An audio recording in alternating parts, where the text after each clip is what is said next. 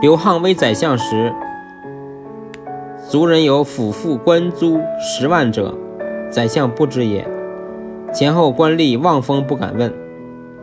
丞相为庐陵县尉，主副事，乃追逮族人，责令进城而后已。或以告宰相，宰相曰：“妇入不实，五家之罪，县官安可屈法也？”乃致书而谢之。后向罢官至京师，刘沆言见，礼貌有加。想出谓人曰：“刘公伟亮，非他人能及，真宰相也。”